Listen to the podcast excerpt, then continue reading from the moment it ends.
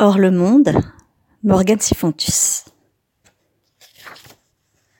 Pour Kevin et tous les autres, toutes les autres, toutes ces voix qui n'ont pas été écoutées, ces douleurs qui n'ont pas été entendues. Partie 1. Cédric. Ne me touche pas. Je ne te connais pas, ne me touche pas. Enlève tes mains. Ne me regarde pas. Même si tu me connais, ne me touche pas. Si tu me touches, tu meurs. Je n'ai pas besoin de toi, qu'est-ce que tu crois? Tu ne me connais pas si bien que ça, en fait, si tu crois que j'ai envie que tu me touches. Recule, va-t'en.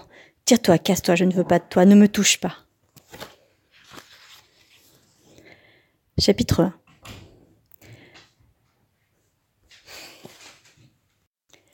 Elle s'appelait Emmanuelle. Je la regardais chaque jour, encore et encore. Je la regardais et elle ne me rendait pas ses regards. J'ai longtemps cru qu'elle m'ignorait, volontairement ou pas.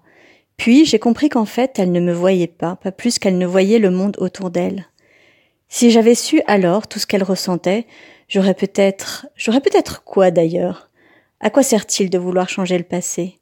Moi qui vois depuis 34 ans mon géniteur bloqué dans son passé fantasmé, je sais. Je sais que tenter de le modifier, de l'oublier, ou pire de le glorifier dans toute son horreur même, ne provoque que dépression et perte de soi. Elle s'appelait Emmanuelle, elle que chaque jour je regardais. Étais-je amoureux d'elle? Je ne crois pas, non, pas à ce moment-là. Elle m'intriguait, occupait mes pensées, et parfois mes battements de cœur, mais elle restait loin de mes désirs plus charnels. Je me sentais totalement incapable d'aimer, c'était trop grand, trop adulte, trop dangereux surtout. J'avais été terriblement déçue en fait. J'utilisais le fameux détachement masculin pour construire patiemment un mur en béton armé autour de moi.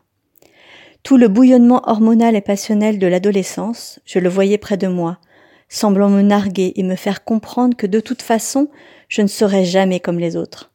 Je n'avais pas confiance, je n'avais pas conscience que des comme moi, il y en avait beaucoup pourtant, trop même. C'était ma première année dans ce lycée bourgeois d'un quartier tout aussi bourgeois de cette ville qui m'a toujours écœurée, Paris. Ma mère avait enfin trouvé le courage de quitter mon père, mon géniteur devrais-je plutôt dire, enfermé dans sa maladie et surtout son déni.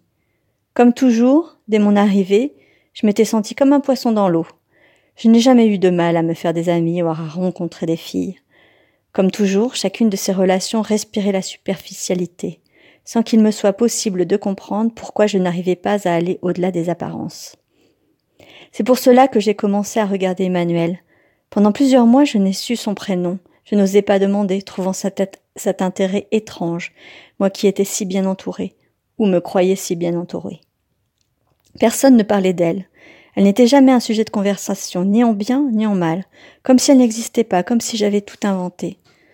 Sauf que j'étais bien incapable de l'inventer tant elle était éloignée de tout ce que je savais et ressentais. En fait, c'est totalement par hasard que son prénom est venu à moi, un devoir oublié par une prof, à la place où j'avais l'habitude de m'asseoir. Moins que ce ne soit Emmanuel elle-même qui l'avait abandonné, que le hasard n'en soit finalement pas un. Car oui, je dois aujourd'hui le confesser, je l'avais observée lorsqu'elle était encore en classe, et poussé la perversion à poser mes fesses d'où elle venait tout juste de lever les siennes. Comment ai-je su que c'était son écriture, son prénom? Je ne saurais dire. J'ai su. Une évidence indiscutable. Un rocher indestructible dans la tempête permanente qu'était mon cerveau d'adolescent. Peut-être bien que c'était de l'amour finalement. Elle et moi étions en première, cette fameuse année de notre rencontre, dans des classes différentes.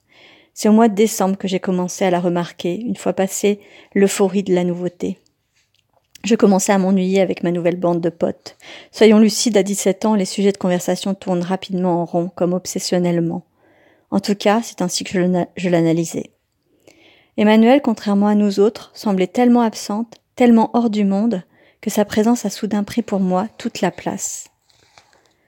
Moi qui physiquement savais me remarquer, me faire admirer, à défaut d'apprécier, moi qui n'étais alors qu'une belle enveloppe sur un vide insondable. Mais oui, à cette époque-là, je ne souffrais même plus. Sans le savoir, elle fut ma sauveuse, sans me parler, sans me regarder, sans me toucher.